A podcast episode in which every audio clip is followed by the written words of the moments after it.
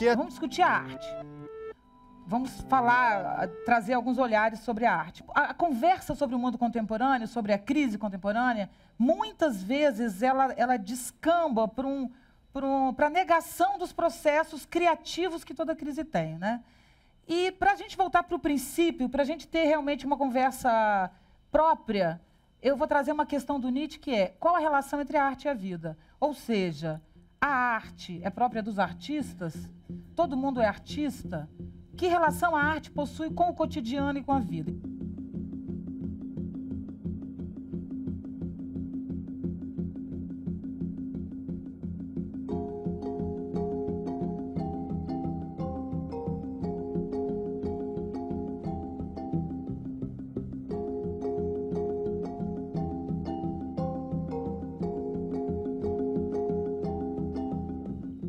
Invés de hoje abrirmos para uma discussão teórica sobre a arte, nós vamos trazer duas perspectivas. Ou seja, quem vai falar com vocês agora são dois artistas. São duas pessoas que vivem a arte há muito tempo, não vou falar quanto tempo para não dizer a idade dos rapazes, que isso fica um pouco chato. Mas há muitos anos que eles vivem eh, artisticamente, que têm uma obra, um trabalho. Então, eu vou convidar essas duas pessoas queridíssimas e talentosíssimas para trazer para a gente a perspectiva delas sobre a arte contemporânea a partir da experiência que cada um deles tem na sua vida e no seu trabalho. Então, vamos iniciar com o Henrique Dias. Bom, eu sou originalmente ator e me tornei diretor mais ou menos sem querer, quer dizer, querendo, mas sem muita certeza, sim. Eu comecei a, a, a dirigir com uma proposição muito mais de estudo, quer dizer, eu juntei vários amigos, também atores, para fazer uma, uma, oficina e depois fizemos uma peça, depois fizemos outra peça. É, na terceira peça eu falei, vamos, que tal se a gente tratasse dessa, desse grupo de pessoas como uma companhia de teatro que parece que já é, né? parece que já existe. Né?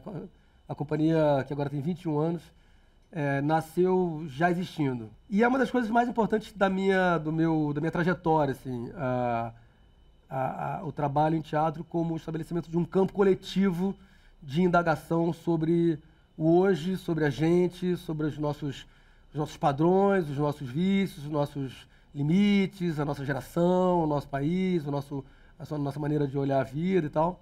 Esse trabalho não é muito fácil de explicar, mas ele tem a ver com a dança, tem a ver com uma, uma ampliação da percepção em relação ao teatro tradicional, no sentido de espaço, tempo, arquitetura, dinâmica, duração, é uma escuta um pouco mais ampla no sentido é, pictórico, espacial, temporal, enfim, mais, talvez um tra trabalho mais performático do que do que o teatro da representação pressupõe, né? Que é um teatro que pressupõe é, remeter a uma realidade através da representação, quer dizer, é, supostamente trazer essa essa realidade através de uma representação fiel ou estilizada e tal. Esse aspecto mais performático ele dá uma liberdade maior para as formas, né? Para os elementos da linguagem teatral. É, são trechinhos do trabalho, na verdade, vários trechinhos bem, bem caóticos, assim, de um trabalho também bastante caótico, que se chamava Não Olhe Agora, e que foi apresentado em várias cidades na França e no Rio também.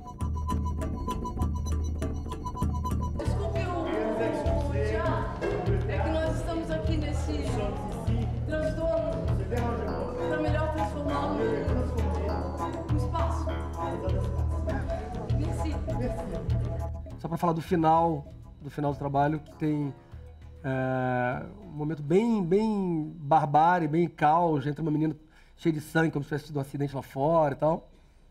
Uma parte bem caótica. Enquanto isso, um, um ator, ele começa a fazer uma ação bem cotidiana, que é um se barbear. Ele começa a passar um creme de barba no rosto, enquanto o caos vai diminuindo. E ele desenha depois um coração no, no peito, e vai embora pra rua e convida o público para ir junto com ele. Então ele passa de um monstro, parece um monstro das neves, assim, para uma criatura meio recém-nascida, assim.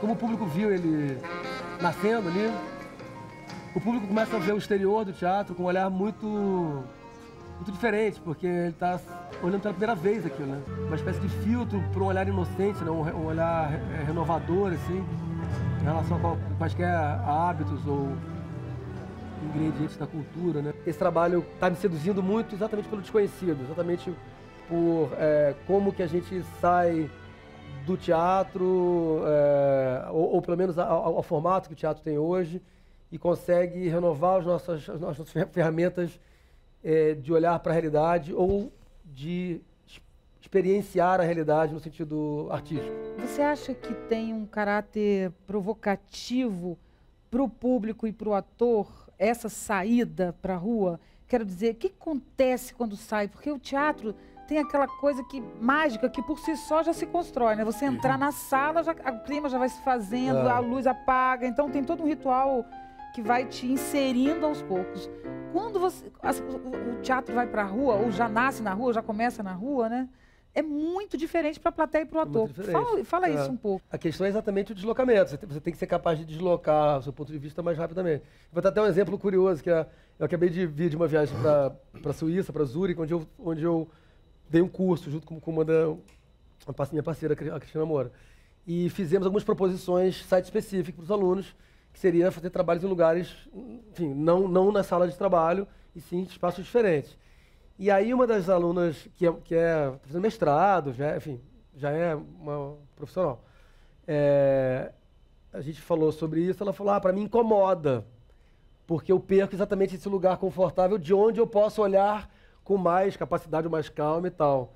E eu até me impressionei, porque eu acho exatamente o oposto. É mais, me parece muito mais interessante eu ter que articular esses elementos diferentes do que precisar de um conforto que é o fato de esse lugar ser fixo. Então tem. Bom, então não, então não quero, eu não quero me relacionar com a arte, eu quero me relacionar com, com, com a televisão. Me lembrei agora de um, de um, de um, de um, um conto da, da Clarice Lispector, em que ela fala, não sei se vocês conhecem, é um conto do, do pinto. Ela compra um pinto na feira, aí tem uns vizinhos, né? Ela fala ela começa falando, ah, aqueles vizinhos, aquela família de vizinhos. Se eu tivesse diante de um juiz e ele me perguntasse sobre isso, eu, eu diria, eu não os conheço. Então essa, essa, essa, essa a ideia do, de, de, que o outro pode estar longe, mas que ele pode estar profundamente perto, de que eu possa ser o outro, de fato, muito mais do que achar o outro uma coisa longe, são duas coisas que podem, é, duas leituras que podem conviver quase que tranquilamente, assim. E, e o mundo hoje parece que, que pede muito essa pergunta, porque se as diferenças sempre foram mais ou menos evidentes, agora elas aparecem muito mais, porque a gente vê todas elas ao mesmo tempo, né? É só apertar um botão. Você vê todas elas, você vê abissalmente. E a tendência nossa é, é ver o outro pelo clichê, né? É ver o outro pelo. Enfim, é ver o Brasil pelo samba, é ver, ver, ver, ver qualquer coisa pelo clichê.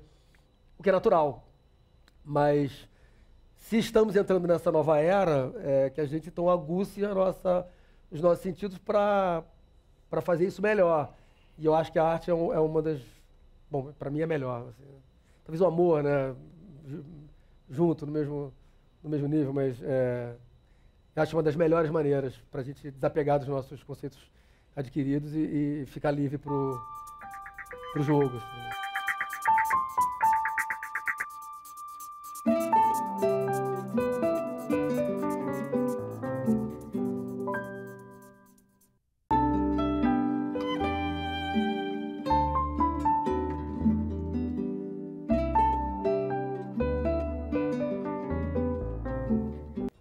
Vou falar um pouco do, de como que eu comecei também e, a, e da minha formação, para até justificar o que vocês vão ver daqui a pouco. É, é claro que eu sempre comecei a desenhando, pintando, como grande parte dos artistas, e fui aumentando o meu repertório a partir de experiências que eu ia fazendo, com uma certa inquietação, com uma vontade sempre de estar experimentando coisas. Mas eu comecei desenhando, pintando, fui fazer a faculdade de arquitetura.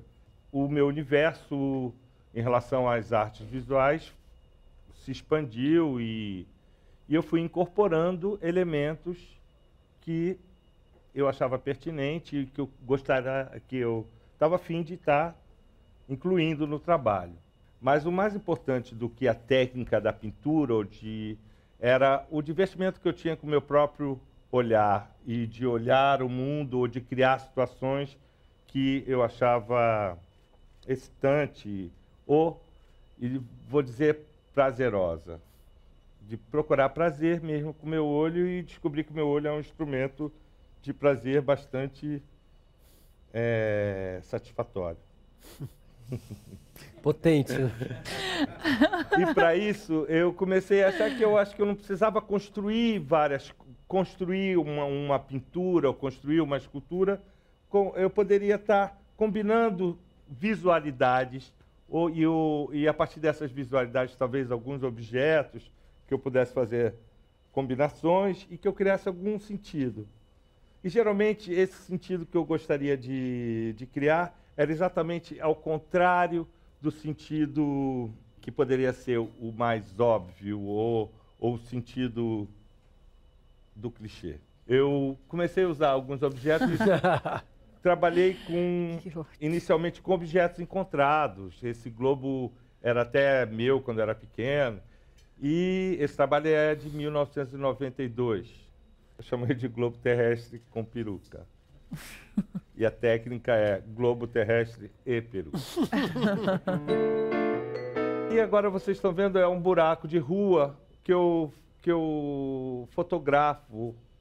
Eu gosto muito de andar na rua e eu acho que a rua é é um lugar, é uma fonte de inspiração, é onde eu estou me divertindo, olhando os trabalhos e eu vou procurando os sinais das coisas. Esse buraco preenchido além do sentido de ser um buraco preenchido, ele é uma sinalização. Ele está querendo dizer ali existe um buraco. Ali, ali é, existia um buraco. Né? Ali existia um buraco. São sinalizações que são feitas pelas pessoas que estão ali. Eu acho isso uma coisa solidária, ao mesmo tempo tem uma certa diversão, tem um certo prazer em quem está fazendo aquilo. E ao mesmo tempo parece escultura, parece uma coisa que é um volume, é uma coisa que está no meio da rua. E são coisas muito óbvias. E a cidade onde eu moro, o Rio de Janeiro, eu acho que o país onde eu moro, é cheio disso, graças a Deus. Eu vou passar um outro trabalho. Esse é um trabalho que eu fiz no final dos anos 90, mas é uma imagem clássica do Rio de Janeiro com essa frase. E aí eu estou dizendo também que eu estou incluindo, de certa forma, a palavra no trabalho, a palavra como visualidade e também como, como, como o sentido da palavra. Nesse caso dessa frase aí, eu tirei a, a crase, o acento grave do, do A. Então, é, ela ganha um muitas interpretações, porque eu só vendo a vista, eu posso ser o, o indivíduo romântico que só vê a vista, mas eu posso ser o mercenário que só vende a vista. E eu posso estar querendo dizer que o que eu vendo são os meus olhos, o que eu vejo. Ou eu posso estar de bobeira olhando a vista, ou eu posso estar colocando uma venda na vista. Eu gostei muito de ter feito esse trabalho, porque nessa época eu fiz uma edição grande dessas imagens e eu vendi ela muito barato. Então, todo mundo tinha que comprar à vista para parcelar. É, e, e, eu me lembro que nessa época era, era cafona, é, não era legal ter uma imagem do Pão de Açúcar em casa. É. E, e, foi legal ter feito esse e trabalho. E todo mundo tem, né? É. E agora, Hoje em dia, mundo... esse trabalho todo, todo mundo tem. tem. Você vai na casa das pessoas, todo mundo tem. As pessoas reconhecem, né? E foi um trabalho que eu tenho muito carinho e ele foi muito legal comigo também. Esse daí é um trabalho que eu fiz na Bienal de São Paulo de 2002, onde eu estava... Esse trabalho se chama Morrendo de Rir. E então acho que tem uma também tem uma dobra aí no próprio título do trabalho, que é morrer e rir, e que ao mesmo tempo é essa expressão que é dita pelo mundo afora. Em todas as línguas a gente tem essa essa expressão morrer de rir. E, ao mesmo tempo, eu estava querendo fazer um trabalho que fosse sério, mas que, ao mesmo tempo, fosse um, uma coisa um pouco mais relaxada. Eu tinha acabado de ver uma, uma Bienal de Veneza que era só uma coisa de auto penitência, de alto flagelo, flagelo. uma coisa sofrida. Que, sofrida e que eu achava que a gente não estava precisando disso. Então eu botei uns puffs com rodinha, e, e a, o que as pessoas estão ouvindo ali são gargalhadas que eu gravei em milhares de festas que eu fui e levei um gravadorzinho e fiquei gravando e mixei isso. Então, eu queria, eu tinha a pretensão, e acabou que aconteceu, que se estabelecesse uma cumplicidade entre pessoas que não se conheciam e que essas pessoas, consequentemente, participassem desse trabalho. E foi o que aconteceu, foi uma enorme satisfação ter feito ele. Eu vou pedir para passar um próximo vídeo agora, que são dois vídeos que eu fiz é, inspirados no carnaval. Então eu fui numa loja também, tem sempre a ver também com, com objetos encontrados. E esse vídeo ele tem uma certa homenagem, é, ele não tem título, mas isso é uma pequena bengalazinha que tem uma buzininha na ponta e tem uma caveira. É, é uma maneira de falar da morte de uma maneira um pouco mais lúdica, mais engraçada. E é claro que é esse vídeo.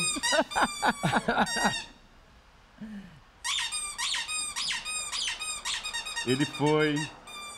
É uma homenagem a um trabalho do Robert Mapplethorpe que é a última foto dele quando ele estava morrendo de AIDS nos anos 80. E você já deve ter notado que o riso e, e esse, essa fronteira entre o riso, entre a tragédia e a comédia, está sempre presente no meu trabalho. Então, esse, eu comprei uma máscara de riso que é bastante. É, ela, é, ela é hilária, vocês vão ver. A máscara em si, são muitos dentes. Então eu fico olhando fixamente para o espectador. Ela é uma máscara de látex e eu como ela. Esse vídeo teve a recepção desse vídeo que eu achava que era uma coisa brasileira a partir de uma máscara de carnaval, de uma meia máscara de carnaval. Ele teve uma recepção internacional enorme. Eu passei esse vídeo no museu em Tóquio, no, no no metrô de Tóquio ficava passando isso. Na Alemanha, ele foi capa do jornal Die Welt. Na, na Inglaterra, onde ele está sendo passado agora, ele foi capa do caderno de cultura do The Guardian.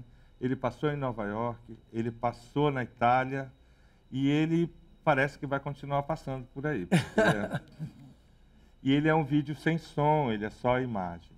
E o último vídeo é um vídeo que eu fiz também, de novo, em homenagem não sei se é homenagem, mas eu acho que é a minha vivência como morador da cidade do Rio de Janeiro, onde a gente tem a natureza e, e, e a coisa urbana grande muito ligada. Eu, eu fiz uma série de fotografias e vídeos que eu chamo de acordos, que é onde é essa coisa orgânica é, se mistura com, com a cidade como que a gente reage a isso. Eu, eu chamo esse vídeo de árvore que caminha, que é o nome dado, o, o nome vulgar para essa árvore que vai aparecer.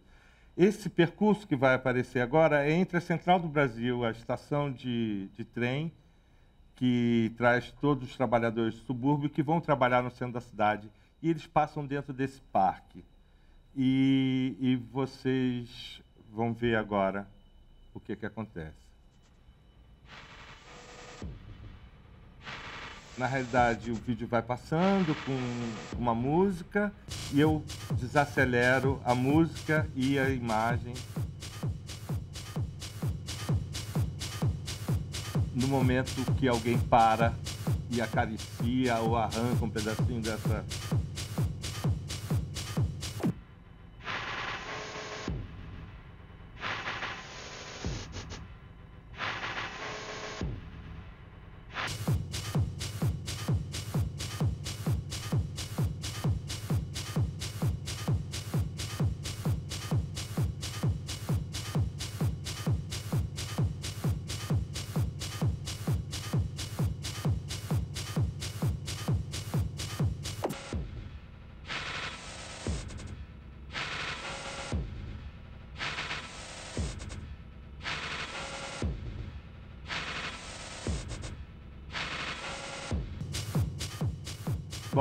é isso aí, não tem.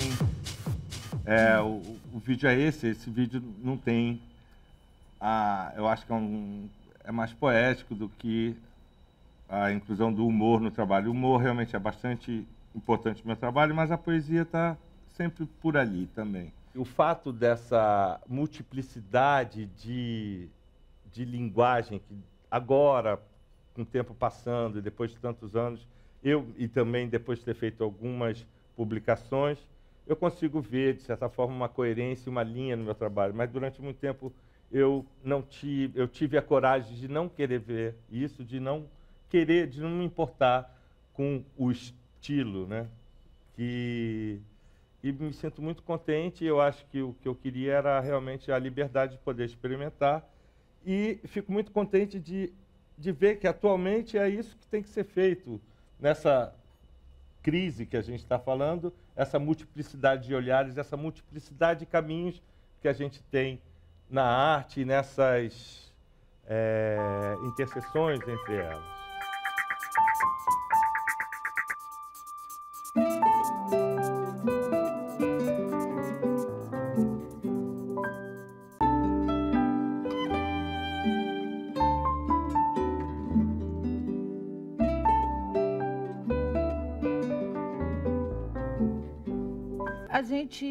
Convive com um, algumas análises sobre a arte contemporânea, não exatamente sobre a arte contemporânea, mas sobre o mundo contemporâneo, considerando, por exemplo, o excesso de técnica, o excesso de tecnologia, né? o excesso de, de mecanismos entre o ser humano e a vida, e que tornariam o ser humano, para alguns autores, pouco espiritualizado, ou pouco próximo do que seria o ser, ou do que seria a essência humana. É, então, a discussão é, a, é, o homem contemporâneo se afasta dessa dimensão e, por isso, a arte perderia e perderá cada vez mais o sentido? Ou estaríamos vivendo, na verdade, um deslocamento desse espaço artístico? Nós estaríamos vivendo é, um deslocamento desse poético como é que a gente encontra esse, essa dimensão? Será que existe um espaço para a arte separado? Né? Eu, eu, responderia, na minha perspectiva, que não. Que essa separação ela faz parte. Os lugares específicos da, da arte talvez elas façam parte de um mundo segmentado também, um mundo fragmentado. Né? Tem uma questão interessante sobre arte que não diz respeito não só ao domínio da arte, do teatro especificamente, da pintura, ou das artes plásticas ou da poesia, mas que dizem respeito à retomada da relação do ser humano com a arte. Será que a arte já foi de todo mundo e depois ela passou a ser dos artistas? Queria que a gente falasse, seria isso. Queria saber se vocês, o que vocês pensam sobre isso, dessa, dessa, dessa dissolução que parece que existe das fronteiras da arte atualmente. Eu acho que essa multiplicidade de informações e, e, e possibilidades que a gente tem, realmente não, não me vejo, não, sabe, isolado, trabalhando sozinho no meu ateliê. Eu tenho necessidade de interlocução. É, então, é, muitas vezes eu já ouvi alguns acadêmicos falando que arte não tem nada a ver com comunicação. Mas não existe o artista que não queira se comunicar. Então, eu acho que existe sim, eu acho que o fato de ter uma reverberação, de ter um retorno do que é feito, isso me faz ver o que eu vejo de outra forma e eu sou atingido pela, por, pelo, pelo que eu mostro, de como que isso volta para mim e de como que isso acontece para todo mundo também. Então, é, isso me faz estar no mundo. Além de ser um produtor de imagem, de coisa, eu sou um espectador não só de imagem, mas de texto, de cinema, de teatro. Uhum. Então, é, é, essa coisa que a gente vive atualmente é muito importante. Então, essa, essa coisa dessa emoção de você ver uma outra pessoa fazendo alguma coisa, e eu acho que não existe ninguém, nenhum artista que pode dar conta de tudo. Então, cada um está olhando para uma coisa, e essa junção de todo mundo fazendo a coisa é que faz a coisa andar, ou, ou ser mais espiritual, se for o caso, ou ser mais divertido, ou ser mais ou, ou, deixar de ter simplesmente a sensação da sobrevivência, mas de viver mesmo. E tem um negócio que eu sinto, assim, que é, é outro dia alguém estava contando uma história do, da mãe, que estava fazendo um curso de memória, ou de uma coisa assim. A minha mãe, também tem 80, 82 anos já, e também fez um curso de memória outro dia e tal. E aí ela está falando da coisa dos circuitos neuroniais, né? Que eles vão ficando cada vez mais os mesmos. Você vai cada vez uhum. mais fixando a vida em todos os sentidos, né? Motoramente, mentalmente, os valores, vai fixando, fixando. Padronizando. E aí, assim, é, o, o significado de envelhecer, no, no mau sentido, é claro, seria esse. Quer dizer, você fixa tanto, fixa tanto que você não, não é mais capaz, sequer neuronalmente, de olhar qualquer coisa de outra maneira. Entendeu? Isso é uma coisa que a gente, de certa maneira, tem que exercitar. E a arte faz isso. A arte produz o paradoxo, produz a surpresa, produz o inusitado. Que existe uma coisa que, que a arte traz, que é uma alegria, um desconcertamento e uma estranheza interessante, que pode ser pensada exatamente como a quebra de um modelo mental. Exatamente. Você tem é. um modelo mental, a É. repetição. Então, não importa mais hoje, isso a gente tem que mudar o nosso olhar, abrir essa perspectiva, que é, você não, não está diante de uma obra de arte como um como o exercício da capacidade de desenho de uma pessoa Da ou da, ca- da técnica, técnica. belo, E por que, que a técnica já não importa tanto na arte? Porque a técnica é domínio da tecnologia, ou seja, você pode desenhar muito bem com computador, e aí?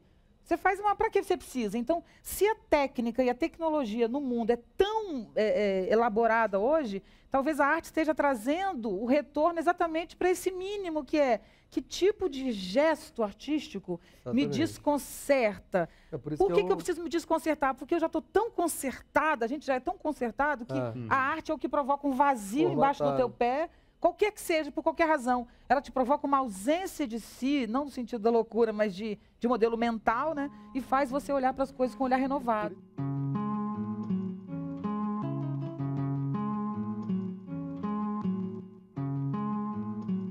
A estranheza, eu acho que é uma palavra interessante hoje para a gente falar de arte. Então, quando você alguma coisa te espanta e te provoca uma estranheza a ponto de você não saber mais, aí você é, volta ao quê? A arte como potência, porque na verdade a arte ela é do domínio da potência e não da representação, e não do desenho, e não da performance no sentido da, né, da técnica, mas na- da potência de viver. ele pode produzir inúmeras obras de arte inteiramente inócuas, inteiramente. Você, retirar o sentido simplesmente não faz com que a, que a operação aconteça no sentido do espectador querer alguma coisa ali. Alguma coisa sem sentido é só olhar para o lado, né? Agora, fazer com que o espectador fique atachado àquele negócio, querendo alguma coisa, seduzido, convidado, e ao mesmo tempo não, consegue, não consiga completar, aí é, uma, é um outro nível de operação, né? É, que aí é o segredo. Quer dizer, o segredo é você conseguir equilibrar essas duas coisas.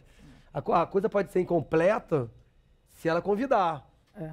Agora, se ela não convida, Na que verdade- adianta ela ser incompleta? Na verdade, é quase o é- sentido do não sentido, né? Eu vou contar uma- uma- um É, pedacinho que é, é escrevi uma frase num momento de muita angústia, de muito incômodo, assim, mas era uma frase que não era poema, que não era nada, era uma coisa que eu escrevi por um incômodo enorme.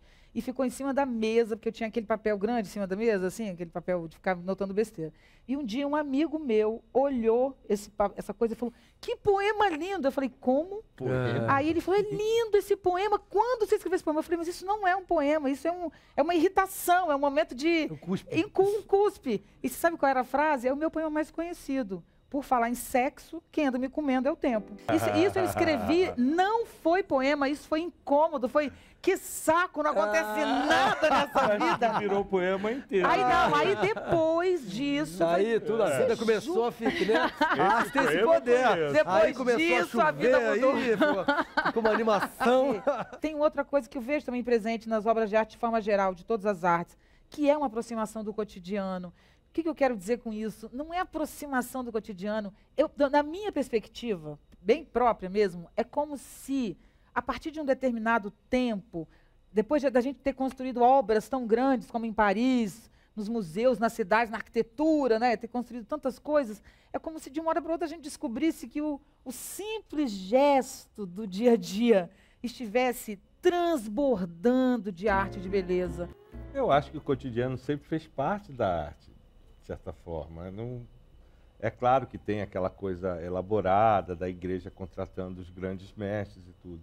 Mas é o Goya pintando o cachorro que faz a coisa ficar grande, entendeu? É, é a coisa mais natural e espontânea. E o cotidiano está incluído aí, né? É, mas está incluído, É. mas precisava um cara que pintasse muito bem para chegar nesse cotidiano. Então, como, como o público poderia, nesse momento, Não, olhar a obra é- e dizer, mas será que O Goya, ele Isso não dava faz pinceladas grande- loucas. Na, pra- pro- eu fico imaginando uma pintura do Goya, é uma ruptura muito grande ali naquela hora. E ele pintar um, um cachorro ali, onde estava todo mundo pintando cenas do, do Velho e do Novo Testamento, ou a, reis, né? ou, ou a corte. Mas assim, aí entra acho- também uma coisa que o Márcio estava falando que é, que é bacana, que é essa, essa- esse discurso que ele fez sobre o, o olhar dele, né? Quer dizer, é, o seu olho é um instrumento, é você elaborar isso, porque não é uma coisa fácil Não de é uma elaborar, coisa né? fácil. Você, por exemplo, o, o Chekhov falava, ele escrevia muitos contos e por, encomenda, tinha que ganhar dinheiro e tal. E ele falou, cara, me dá que é o, o, o cinzeiro, dá ou eu escrevo um conto, o cinzeiro, e vai embora. Só que o cara conseguia fazer isso. Agora, você, não adianta você sair e falar que o cotidiano, ele é, porque ele não necessariamente vira arte se você não Exatamente. souber como fazer.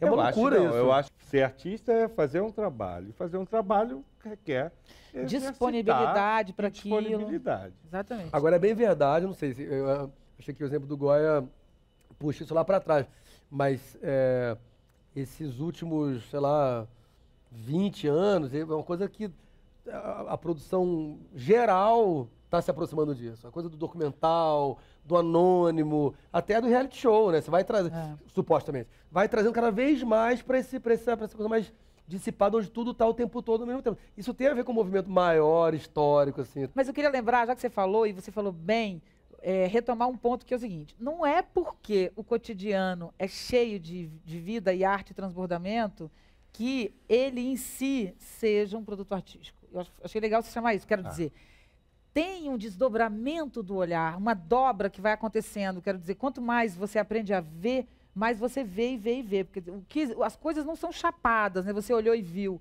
Você viu e viu de novo, numa outra perspectiva, e viu num outro ângulo, e viu de um outro modo. E isso vai dando volume a um, a um cotidiano que, na verdade, você vai construindo a partir dessas perspectivas. O que eu acho interessante não é dizer que qualquer um faz arte porque a arte está no cotidiano, mas é dizer que o fato da arte estar no cotidiano não quer dizer que a arte está morrendo, ou que ela está diminuindo, ou que ela está perdendo valor. Eu acho que ela está mudando de foco. Ela, tá, ela está se aproximando, perdendo uma certa barreira que existia. Solenidade. A solenidade, exatamente. Solenidade, que eu acho que é muito bom que ela perca realmente. E muita gente reclama, porque as pessoas às vezes querem essa solenidade, né? É porque Mas eu alguns querem entender de arte e querem deixar que Mas os outros que- não entendam. sabe né? que acontece? Tem isso também. Ah, tem Mas Mas sabe o isso. que acontece também? é uma Tem coisa exclusiva.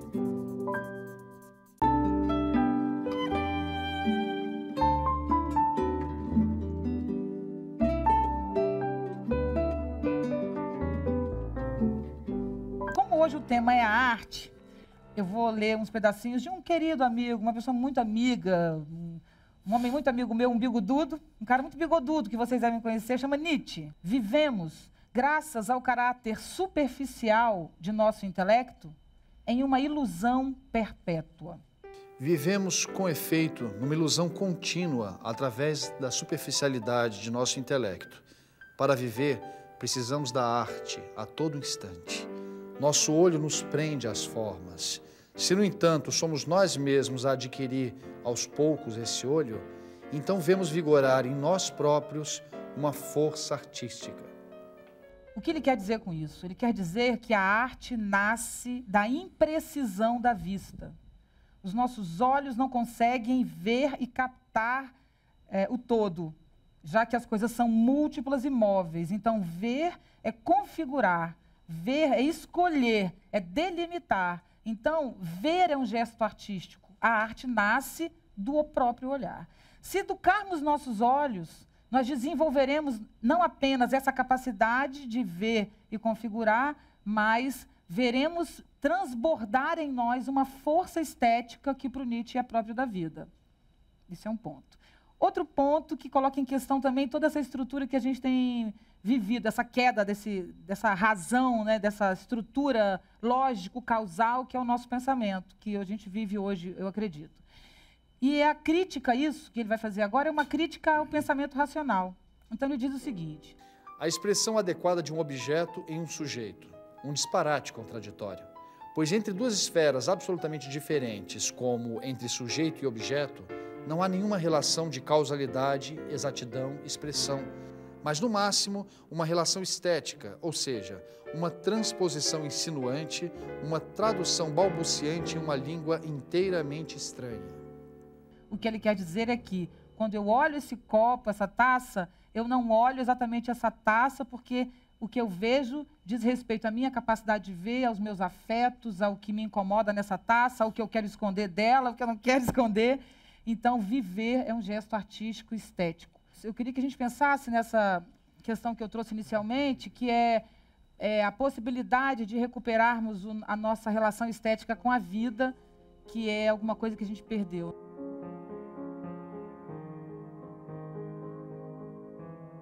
Diz a vida é um fenômeno estético, porque a vida é cheia de formas de vida e morte, de construção e destruição.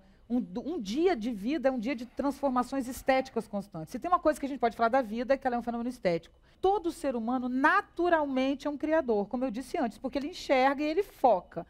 O que é diferente aí é a disponibilidade que cada um tem para isso, o quanto cada um é tomado por esse processo. Esse processo criativo que é próprio da vida, ele vai tomando você.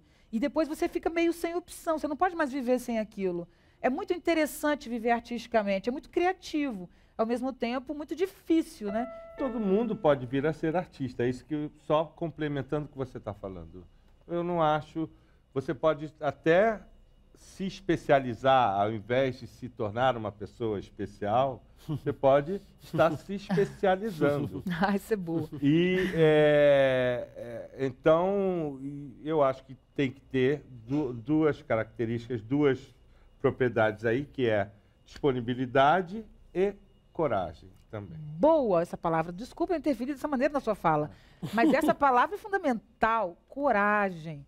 Porque andar sobre a corda bamba, o abismo. Desculpa, o que, que vai? Eu me empolguei aqui com a coragem. Eu, toda vez que eu vejo alguma coisa em arte que me que mexa comigo de alguma forma, é, isso me lembra que aquele espaço é um espaço muito especial, assim. Porque eu fico lá com as minhas caraminholas e tal, né? Fixando umas coisas, tentando sobreviver, tentando ser alguém, né? Tentando e aí eu vejo um, negócio ali que, que produz um, uma espécie de outro sentido, é, que me desloca de uma tal maneira e que me deixa atraído para a vida de alguma maneira.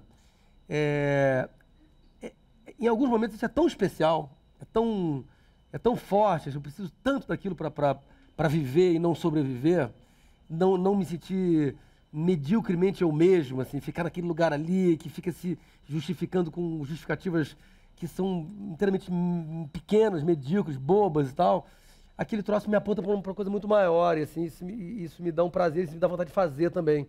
Aí eu me vejo como uma criatura em processo, desejando, e pouco importa onde vai dar e tal, porque a coisa em si já é interessante, entendeu? Eu penso que a transformação da arte contemporânea, que é do mundo contemporâneo, não é específico da arte, é uma transformação que faz retornar para o ser humano a sua potência criativa, ou seja, não terceirizar a arte e a criatividade para os artistas. Isso não quer dizer que não exista um ser humano. Eu produzo como ser humano. Isso não quer dizer que eu não vá assistir numa peça alguém que faz isso 200 milhões de vezes melhor do que eu, porque se dedica a isso. Então, não ter fronteira não elimina o papel do grande artista, da pessoa que tem um talento especial, mas abre a, a arte para a vida.